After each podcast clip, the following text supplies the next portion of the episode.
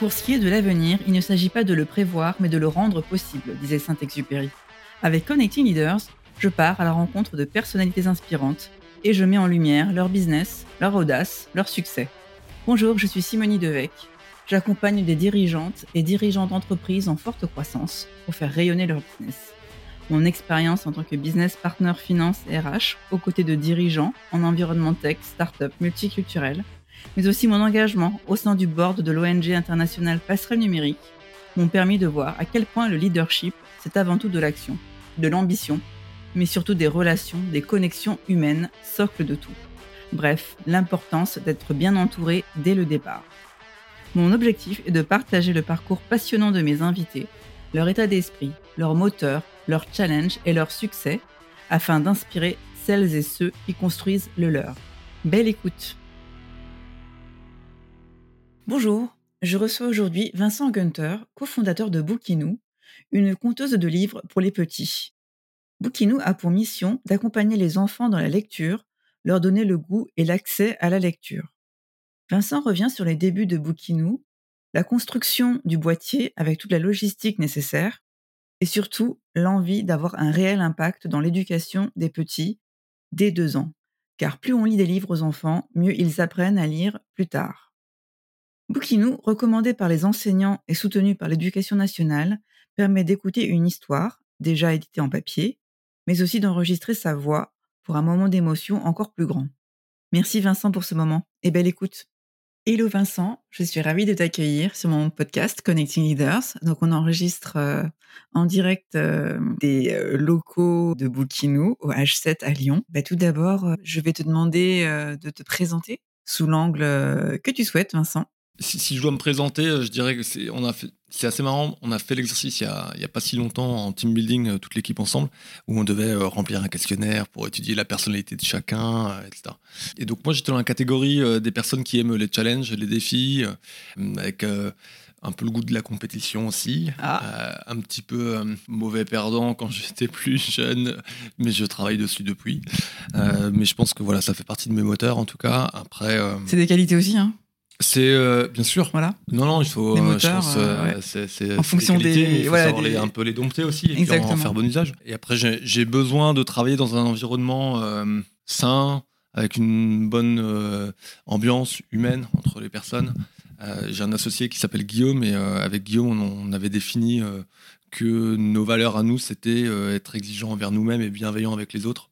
Je pense que ça résume assez bien justement ce, cette dualité entre entre Ouais, entre le goût du défi d'un côté, mais en même temps avoir un climat et puis accorder beaucoup d'importance à, l'humain. Un côté un peu sain aussi, j'imagine. Sain, et puis en termes d'équipe, on fait ça parce qu'on passe énormément de temps avec l'équipe, donc il faut que ça se passe bien. On y passe plus de temps qu'avec sa propre famille. Exactement.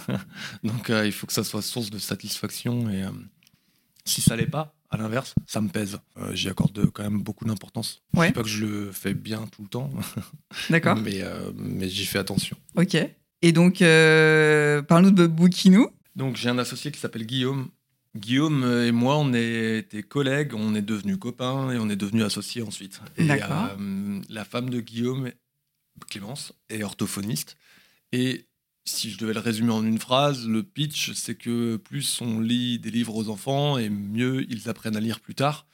Et donc c'est comme ça qu'on a créé, Guillaume surtout, une petite machine qui lit les livres aux enfants. Donc on a vraiment un objectif qui est d'accompagner les enfants dans la lecture, très jeunes, à partir de 2-3 ans, de leur donner le goût de la lecture et de leur donner accès aux livres. Et donc on a créé un, objet hardware, un objet compagnon pour les enfants qui leur lit les livres, et ensuite d'autres services et contenus qui vont, qui vont avec. Mais euh, le, pourquoi de Bookinou, la raison d'être, c'est ça, c'est le goût et l'accès à la lecture pour tous les enfants.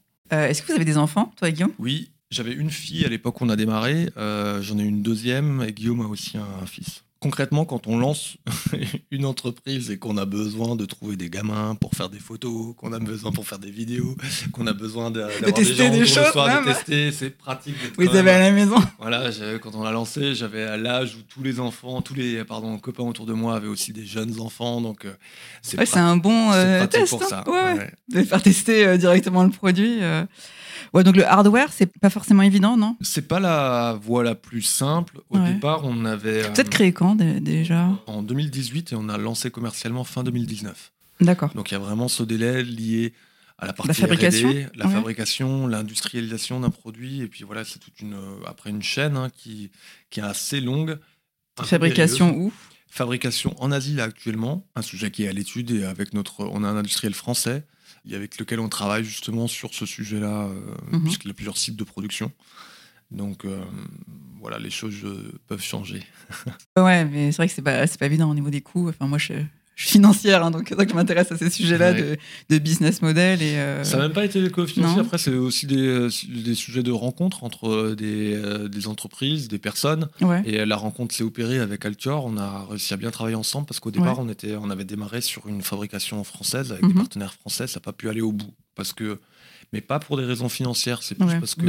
enfin, relationnel, entre guillemets. Ouais, plus business, et puis, euh, ça, ça vision. pas la partie la partie RD, donc il n'y avait vraiment pas que. Euh, euh, c'était pas un enjeu financier au départ, mais ça n'a pas pu aller au bout. Ça a failli nous être fatal en lancement d'entreprise, et finalement, on a pu trouver euh, l'industriel avec lequel on travaille aujourd'hui, avec, euh, qui ça se passe super bien, qui s'appelle Altior. Mais l'essentiel, c'était de, trouver un bon partenaire fiable qui puisse nous accompagner euh, sur la durée, puis en partant de tout petit, puis en, nous aidant à grandir. Quelques chiffres de Bookinou hmm. actuellement Euh, on communique peu sur, euh, sur les chiffres parce qu'on aime bien euh, aussi enfin, vivre un peu caché. Ouais, ça peut être des chiffres sur le... les utilisateurs, les bien sûr. Non, non, mais je, plaisante parce que forcément on communique aussi comme toute entreprise qui, qui a besoin de communiquer pour se faire connaître. Mais on a franchi une barre qu'on trouvait vraiment importante et symbolique. on a, il y a 250 000 enfants qui avaient accès à un bouquinou, au livre avec un bouquinou en, en 2022 via l'école ou, ou à la maison. Donc ça, c'est important pour nous. On est très présent justement dans les écoles. Et ça, c'est important en termes d'impact et d'accessibilité à la lecture. On sait bien quand on fait un produit, d'ailleurs c'est valable pour un service, mais il a toujours un coût. Ce coût, il n'est pas, euh, c'est pas toujours euh, un coût que peuvent se payer en tout cas toutes les familles. Donc, euh, or la lecture doit être accessible à tous. Donc, donc c'est ce côté impactant. fait que voilà, il fallait qu'il y ait un moment, ça soit accessible via les bibliothèques ou via les écoles à tous les enfants pour qu'on réponde à notre objectif de départ. Ouais. Et donc, euh, donc tout le monde peut l'acheter? Oui. C'est euh, accessible vraiment à tout le monde. Oui. Est-ce que vous avez des partenariats ou c'est plus vraiment les, écoles les bibliothèques qui les achètent euh Oui, on, alors on, on, vend à la fois euh, donc aux écoles d'un côté et bibliothèques, et de l'autre aux familles. On vend soit en direct sur notre site bookino.com, soit via des, euh, des, revendeurs qui peuvent être soit spécialisés euh, sur le marché des écoles, soit des revendeurs des grandes enseignes que tout le monde connaît ou des libraires indépendants euh, qui revendent aussi également le, le, produit, donc des enseignes plutôt côté culturel, mhm. éducatif. voilà. Et vous, prospectez euh, justement euh, dans des environnements avec euh, des enfants, je ne sais pas, ça peut être des, bah, bibliothèques, des, crèches même, parce que ça, commence à deux ans, j'ai vu. Oui, oui, on a effectivement une. le produit est, est, donc certifié, répond aux normes pour les enfants de moins de 3 ans, donc il est quand même quelque chose d'assez. en tout cas, tous les produits ne l'ont pas. Parce que c'est les J'ai vu sans ondes, hein, c'est ça? Ça, ça c'est important, mais en fait, le fait que euh, ce soit pour les enfants de moins de 3 ans, on est sur des normes puériculture, donc euh, de répondre aussi à un certain nombre de. De sécurité aussi Ouais, des normes de sécurité qui sont un peu plus. Euh, plus fines et plus contraignantes, en tout cas pour la mise à la bouche, etc. Donc ça, on y a, c'était important d'y répondre pour que justement dans les crèches, dans les écoles, même si les enfants n'ont pas encore tout à fait 3 ans, on s'épargne tout, tout questionnement. Ouais le produit est utilisé dans ces lieux, on va dire, euh, publics. les crèches ne sont pas publiques, mais les écoles ou les. Euh, en tout cas, pas toutes, mais euh, les bon, crèches, écoles, bibliothèques sont des lieux dans lesquels on peut faire tester le produit et donner, donner justement cet accès, proposer cet accès à la lecture avec un bouquin. Vous avez eu des, bons feedbacks en général en fait, des professionnels de l'enfance ou de l'éducation alors c'est toujours euh, assez progressif parce qu'au départ on démarre et donc euh, il faut le temps. On se cherche un peu aussi, on se cherche un s'améliorer. Euh. Et il faut, faut du temps. le, monde de l'enseignement a, besoin d'expérimenter les produits pour s'assurer que du bien fondé euh, de l'idée, que ça répond à la promesse, que c'est utile, utilisable euh, pour les enfants, etc. Et c'est normal. Et euh, enfin, c'est le service public, il faut faire attention à l'argent qu'on dépense, l'argent du contribuable aussi. Et on confie aux enseignants l'éducation de nos enfants, donc ils ont une forte responsabilité. Et, du coup, ils prennent soin quand même de, de valider chacune des ressources ou des outils qu'ils utilisent. Donc, ça veut dire qu'ils veulent l'essayer, l'essayer sur une durée qui soit suffisamment longue pour qu'ils se fassent leur propre opinion. Et après, euh, je valide ou non. Et puis, il y a un effet euh, bouche à oreille qui se met en place. Mais tout ça, ça prend du temps. Et donc, il faut attendre d'avoir ses premiers retours. Donc, on, le, début, il est toujours un peu dur. Il faut, euh, il faut accepter de prendre ce temps-là. Et après, on a eu un, bouche à oreille très positif et puis un engouement qui s'est créé autour de, ces écoles. Aujourd'hui, Vous avez fait beaucoup de com? Oui, quand même. On, on travaille la communication auprès des écoles et des enseignants. Parce que, c'est les côté, euh, prescripteurs Oui, ils ont besoin justement de connaître les, usages qui sont faits du produit, mhm. de voir ce qui se fait dans d'autres classes par leur père, parce que déjà c'est ce qui va donner la, première envie de, le tester soi-même, après le mhm. produit avec sa propre classe. D'accord. Euh, donc euh, tout ça, c'était vraiment important de ne pas brûler les étapes avec les écoles pour qu'il y ait vraiment une appropriation qui, qui se fait et un usage en répété, continu. Aujourd'hui, c'est tout vraiment un, un appareil du quotidien en fait. Parce que la lecture, c'est pas juste le vendredi, c'est tous les jours. C'est ça.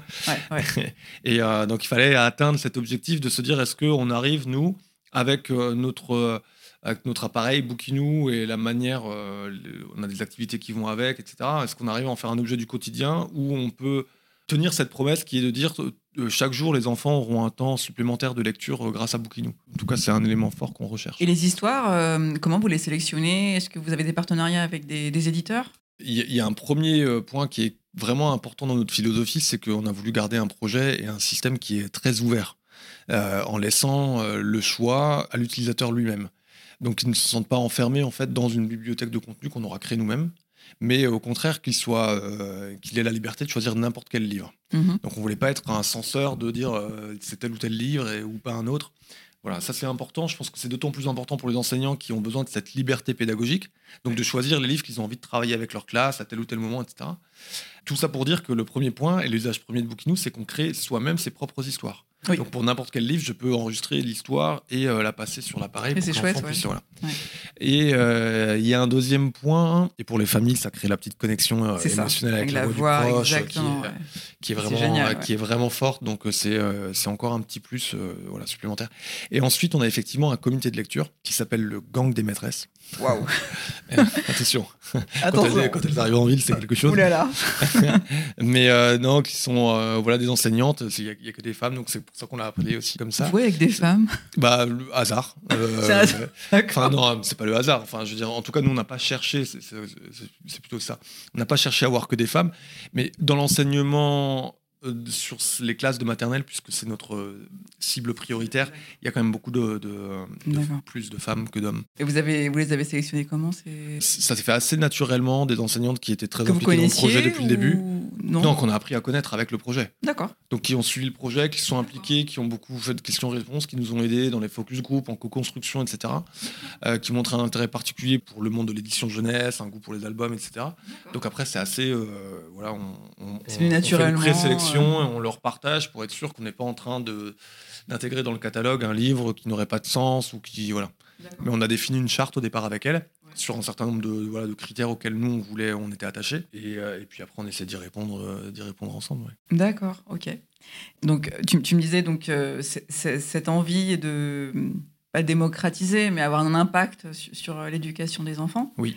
Et ensuite, pourquoi ne pas avoir créé un service? Parce que le hmm. hardware, c'est quand même. Euh, oui. Enfin, c'est pas évident, hein, Non. Non, non, c'est pas évident. Avec les réseaux de distribution, avec la fabrication, toute la chaîne euh, de production. Est-ce que vous avez pensé à d'autres euh, possibilités avant? La réponse est oui. Au début, on pense à plein, à plein de trucs différents. Enfin, tu vois, et, surtout, on, a voulu, on, a voulu, éviter honnêtement le, le hardware parce que ça coûte plus d'argent, ça coûte plus de temps. C'est quand euh, voilà, une fois qu'on a fait un produit, c'est plus difficile de le changer. En tout cas, on ne le fait mhm. pas en, comme en, changeant une ligne de code. Tout à fait. Il y a toujours des sujets de logistique, de chaîne d'approvisionnement. Enfin, tu as cité tous les, tous les sujets qui arrivent. Et au départ, donc, on a essayé justement avec euh, d'autres, d'autres formules, mais donc le, principe de Bookinou, c'est qu'on badge un livre dessus, l'histoire démarre, donc ça fonctionne un peu comme une enceinte qui s'efface au, au profit du livre. Et on s'est rendu compte qu'en fait, il fallait qu'un seul écran, et que cet écran, ça soit le livre. Et quand au départ, on l'avait, on avait fait une sorte de proto sur une application mobile. L'enfant badge, mais garde le téléphone en main, il badge le livre et puis il garde le téléphone entre. Il y, a un côté vraiment euh, hypnotisant presque du côté du, de, de l'écran. C'est pas, je suis pas en train de faire de l'anti-écran euh, de base. C'est simplement de, de, dire que là, à ce moment-là, on voulait vraiment accompagner l'enfant dans la prise en main du livre Mhm. pour ses petits entre 3, 5, 6, 7 ans. Et, et donc, si on mettait une application au milieu de tout ça, ça répondait plus à cet objectif. Ouais. Voilà. Donc, euh, on voulait préserver vraiment l'usage du livre. La motricité, le plaisir des pages qu'on tourne, euh, etc. Euh, la solidité aussi du boîtier Ouais. Ouais, ça, ça, euh, ça, c'est clair et qu'il faut y faire attention. et puis, il faut travailler avec des, des gens dont c'est le métier. C'est pour ça qu'on passe les normes. hein. Ouais. C'est notamment pour valider ça. c'est important. ça, c'est, c'est surtout les, euh, le studio design, il s'appelle Pio Pio, PIO, PIO. et euh, c'est eux qui ont conçu le produit. Ils ont l'habitude de concevoir des produits, plein de produits, grand public, euh, et pour les enfants notamment. Et donc, euh, ils pensent à ça, en fait, quand ils le conçoivent. Votre business model, donc c'est donc le boîtier, c'est tu achètes tes histoires en fait. C'est ça. oui, hein? il y a Ouais. des, effectivement, il y a des, des- des histoires, des contenus qu'on peut acheter à la carte ou sous, sous forme d'abonnement également. Il y a d'autres options possibles? Il y a deux- il y a d'autres choses qu'on est en train un petit peu de tester euh, qui vont peut-être évoluer, mais c'est encore un peu tôt pour en parler parce que c'est pas encore, euh, c'est, euh, c'est encore en phase de test, on va dire. Donc euh, vous, euh, donc Guillaume et toi, ton Oui. associé euh, Guillaume, euh, vos backgrounds, c'est vous êtes euh, Alors, euh, commerciaux. Guillaume, oui. Moi, j'ai plutôt euh, le profil commercial, marketing de notre binôme. Et donc, Guillaume, effectivement, euh, est ingénieur en informatique. Donc, euh, lui, c'est lui vraiment qui a fait le premier prototype Ah oui, euh, du, euh, où il a acheté une carte électronique sur Internet. Il est revenu un matin, il m'a dit Tiens, euh, essaye. Ah ouais. Et. Donc il était évidemment pas connecté à une application mobile, rien de tout ça, mais, mais il a eu voilà, ce plaisir de prendre son fer à souder à la maison, faire une petite boîte en bois, l'assembler, voilà. Donc il adore faire, faire avec ses mains. Donc pour passer vraiment cette étape de 0 à 1, de j'ai pas de produit à j'ai un premier démonstrateur que je peux utiliser pour vraiment faire projeter les gens dans un usage. Ça a été euh, fondamental. Et heureusement qu'il était là pour, euh, pour euh, nous, nous mettre le pied à l'étrier. D'accord. Vous avez toujours voulu euh, créer une boîte? Je crois que oui. Chacun d'entre nous a des expériences entrepreneuriales avant Bookinou. Ah d'accord. Euh, chacun de son côté. Euh, t'avais fait beaucoup de quoi side project. Moi, j'avais une expérience plutôt en- dans, c'était dans un contexte associatif, mais on a créé un festival qu'on a tenu pendant deux ans avec, euh, avec des copains. Euh, C'était quoi comme festival et- Alors, c'était un festival un peu particulier. C'était des concerts. Euh, et l'entrée des concerts était payable sous forme de denrées alimentaires. Donc les gens venaient euh, avec leur sac de courses, euh, de pâtes, d'huile, etc. et les déposaient à l'entrée du concert. C'était remis à la banque, alimentaire d'Isère qui était là avec son camion et qui repartait avec la nourriture. Les gens, Quel style de musique? C'était assez varié, musique électronique, un peu de chansons françaises également. D'accord. Ok. Voilà. Et ça avait bien marché. euh, Ouais, ça avez a bien marché. du monde et tout. Il y avait, euh, il me semble de mémoire, une vingtaine de tonnes de nourriture qui avait été collectée. Ça a duré. Après, on a transmis puisque c'était un, ça restait une structure euh, étudiante associative. Donc on l'avait créé, on l'a tenu deux ans et après on l'a transmis. Et ça a duré une dizaine d'années. Ah quand même? Ouais, et je crois que j'ai plus de nouvelles récemment, mais en plus avec le Covid, Ça continue? Il y a des gens qui l'ont repris?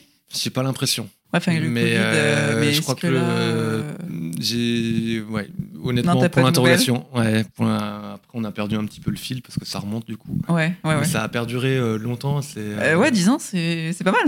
ouais c'était bien Euh, J'ai vu vous aviez euh, une distinction, corrige-moi si c'est si pas bon, le- de l'éducation nationale? Hum, on a toujours en fait un soutien de l'éducation nationale quoi on avait donc euh, on travaille avec la, la direction euh, du numérique éducatif pour nous accompagner justement sur le développement euh, la fin du développement du produit et puis de ses usages et d'activités qui sont réalisés dans un cadre scolaire. Donc ça, ça a été effectivement une brique, une étape importante pour nous.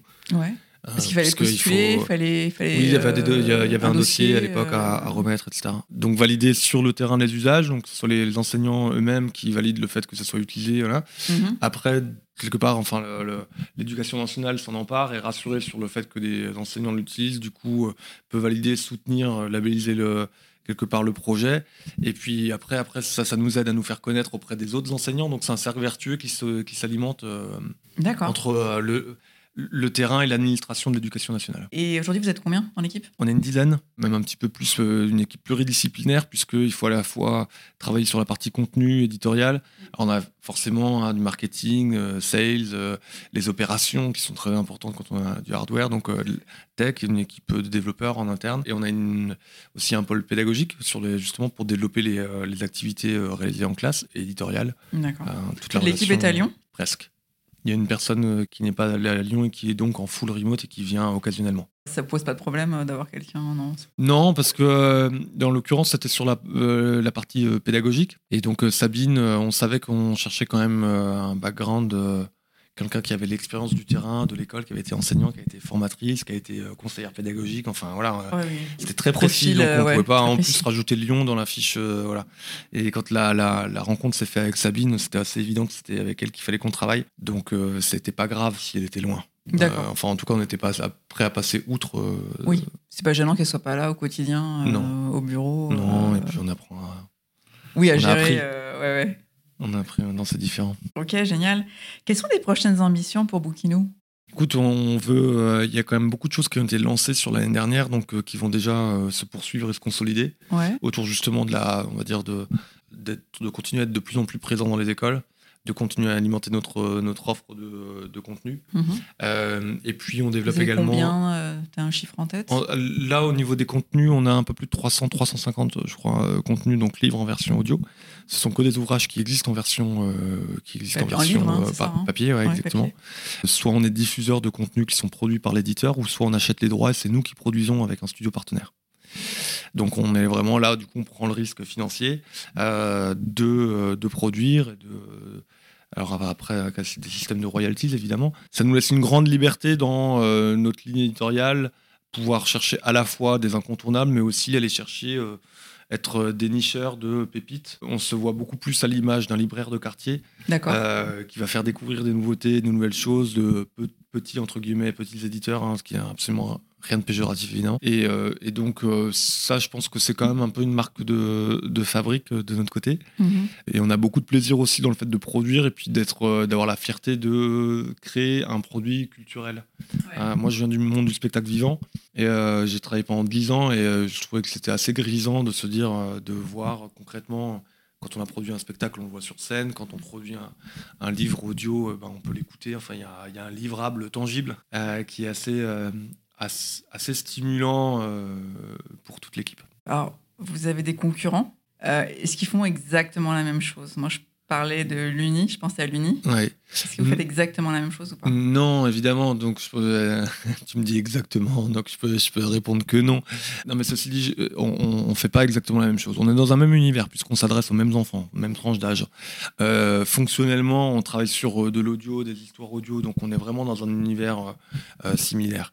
Après, on a des approches qui sont différentes. Il y a l'Uni, il y en a d'autres. Hein. Il, il, y a beaucoup de, de, produits qui, et services qui existent, qui sont matériel ou, ou, numérique qui existe pour les enfants. Je pense que là où on a une, une approche qui est différente, certains vont vraiment axer sur l'imaginaire des enfants, mhm. euh, développer justement cet imaginaire, cette créativité des enfants. Nous, on est vraiment sur le sujet de la lecture et on, et on se distingue par bah, une approche justement autour du livre, de la prise en main du livre, et qui est assez, euh, du coup, euh, quelque part qui est intrinsèque à l'usage même de Bookinou, de se dire on met un livre entre les mains de l'enfant forcément, je vais défendre euh, ma sauce et pas celle des autres.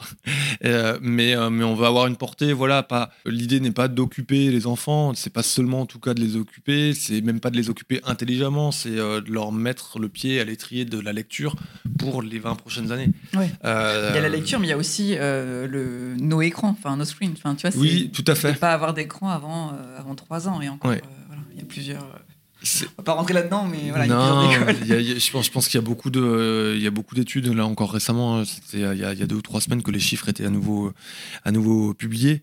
Mais il y a un côté fondamental dans euh, quoi la lecture est la, base de tous les apprentissages. Hein, et, du coup, comme euh, il y a quand même 40% des enfants qui ont des difficultés de lecture, c'est autant d'enfants qui ont, qui voient leur, euh, comment dire, leur scolarité qui est, enfin, c'est discriminant pour toute la scolarité si je ne sais pas lire, j'ai des problèmes avec la compréhension orale, c'est compliqué de faire des exercices, de suivre en classe, de travailler à la maison, enfin tout est plus dur, tout est plus long, tout est voilà. Et donc euh, s'adresser à ce sujet, c'est un sujet quand même sociétal et donc il faut le traiter très en amont et dès euh, Là, pour le coup, c'est l'éducation nationale qui le dit dès 3 ans, dès la maternelle, qui est l'école du langage. Et donc, le langage, la compréhension orale, la lecture, tout ça, ça va ensemble. Et euh, développer les compétences langagières d'un enfant, le vocabulaire, la mémorisation, la compréhension orale, tout ça, ça se fait euh, par, euh, par la lecture. Donc au départ, elle est accompagnée, on lit aux, enfants, et puis après, petit, à petit, ils le découvrent et puis ils deviennent autonomes. Ça se fait progressivement jusqu'à ce qu'ils sachent lire. Mais c'est là-dessus qu'on veut aider à avoir un impact et aider à travailler les, les enfants. Alors bien sûr, tout ça, on dit, je dis travailler, je parle d'école, etc les enfants, ils ont à partir de 3 ans, donc ça reste ludique. C'est des histoires, ils aiment ça. Ouais, mais c'est quand même des bases. C'est des euh, bases pour la vie. Fin... Et la notion de plaisir, il faut qu'elle soit centrale parce qu'on sait qu'on apprend bien ce qu'on aime bien et, Exactement. ils vont continuer à le faire s'ils trouvent du, euh, du, plaisir, de la euh, curiosité. Voilà, ouais. Puis aider aussi un peu les parents dans ce rôle. voilà. Pas qu'à l'école, mais aussi à la maison. non, exactement. on parle beaucoup de l'école, mais on parle bien d'une sur ces âges-là, on parle bien de les écoles, les, familles euh, et les, parents et les enseignants travaillent main dans la main. C'est euh, une, euh, une, mission qui est partagée entre, entre les deux. Ouais. Comment vous voyez dans quelques années Boukinou on se voit énorme. On se voit avec, bah, t'imagines bien, un building de 17 étages et compagnie. Au moins. Au moins. Au moins. Non, mais je pense que euh, si, tous les enfants ont un bouquinou comme ils ont, euh, ils pourraient avoir une calculatrice quand ils rentrent dans les maths, ça serait, ça serait génial. Mais on se voit vraiment euh, comme ça, comme une porte d'entrée vers la lecture pour, pour tous les enfants. On, on, y travaille aujourd'hui sous forme ben, d'études qui sont faites sur le terrain auprès des, auprès des enseignants pour justement collecter notamment le temps supplémentaire de lecture qu'ont les enfants grâce à, grâce à un bouquinou. Euh, sur le fait euh, le, le, taux d'utilisation euh, chaque jour. Après, il faut aller encore un petit, un, petit peu plus loin et on, on va continuer à aller, aller plus loin pour apporter justement ces, des preuves scientifiques d'études d'impact sur, ces, sur ces sujets. Donc, Vous avez commencé à faire une étude scientifique y il y en a déjà? C'est en cours. là, aujourd'hui, c'est des études qu'on a menées nous, en, interne. Et donc, euh, mais parmi. T'as des résultats un peu que tu peux Oui, on a, bah, justement, là, on a quasiment 9 enseignants sur 10 qui, déclarent que ça, ça permet d'avoir euh, plus de temps de lecture pour les enfants. 94% des enseignants qui déclarent que ça leur permet d'avoir, euh, euh, qui, qui, le recommandent pardon aux autres enseignants. Le temps moyen de lecture supplémentaire est estimé entre 15 et, une trentaine de minutes par enfant et par semaine quand il y a un bouquinou par classe. Mmh L'enjeu pour nous, c'est de dire, et s'il y en avait un par enfant, on multiplie tout par 20. C'est clair, c'est bien. Donc, c'est le cadeau. Donc c'est voilà, c'est ce genre de choses sur lesquelles nous, on est très, très attentifs. Et euh, du coup, euh, c'était quoi ton moteur, toi, personnellement euh, pour, Est-ce que toi, tu as un moteur personnel, plus personnel par rapport à, ce projet? Je pense que, alors, sur ce projet, c'est Guillaume qui a apporté le, sujet. L'envie d'entreprendre, elle était de toute façon là, c'était un, un, socle.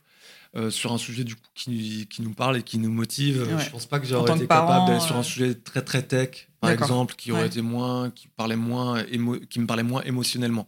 Je fonctionne quand même je pense beaucoup à l'émotion aussi. Mhm. Et en ça, le projet devait euh, avoir cette, euh, cette, composante. Et ensuite, les moteurs, c'est.